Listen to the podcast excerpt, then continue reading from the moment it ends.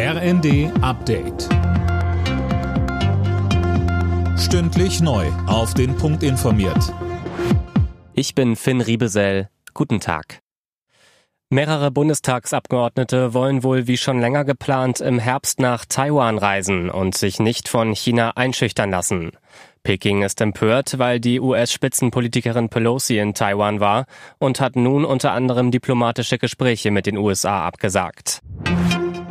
Die Berliner Feuerwehr hat am Vormittag den Sprengplatz im Grunewald untersucht. Auf dem war gestern das Feuer ausgebrochen, das die Einsatzkräfte immer noch auf Trab hält. Mit Robotern und gepanzerten Fahrzeugen hat die Feuerwehr sich einen Überblick verschafft und plant jetzt die nächsten Schritte.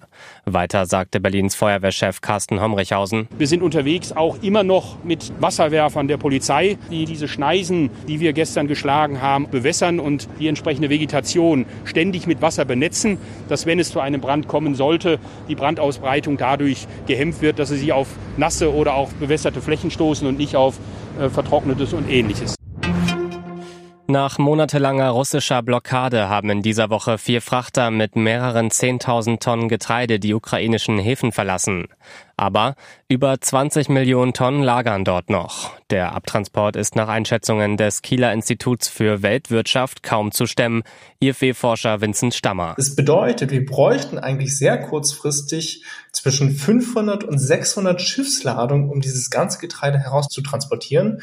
Aber die Zeit dringt eben, weil jetzt die Sommerernte schon eingefahren wird und die ganzen Lagerkapazitäten eigentlich für die Sommerernte gebraucht werden. Ja, und diese kurzfristigen Schiffsladungen, die kann die Ukraine gerade in diesen Kriegszuständen eigentlich nicht kurzfristig stemmen.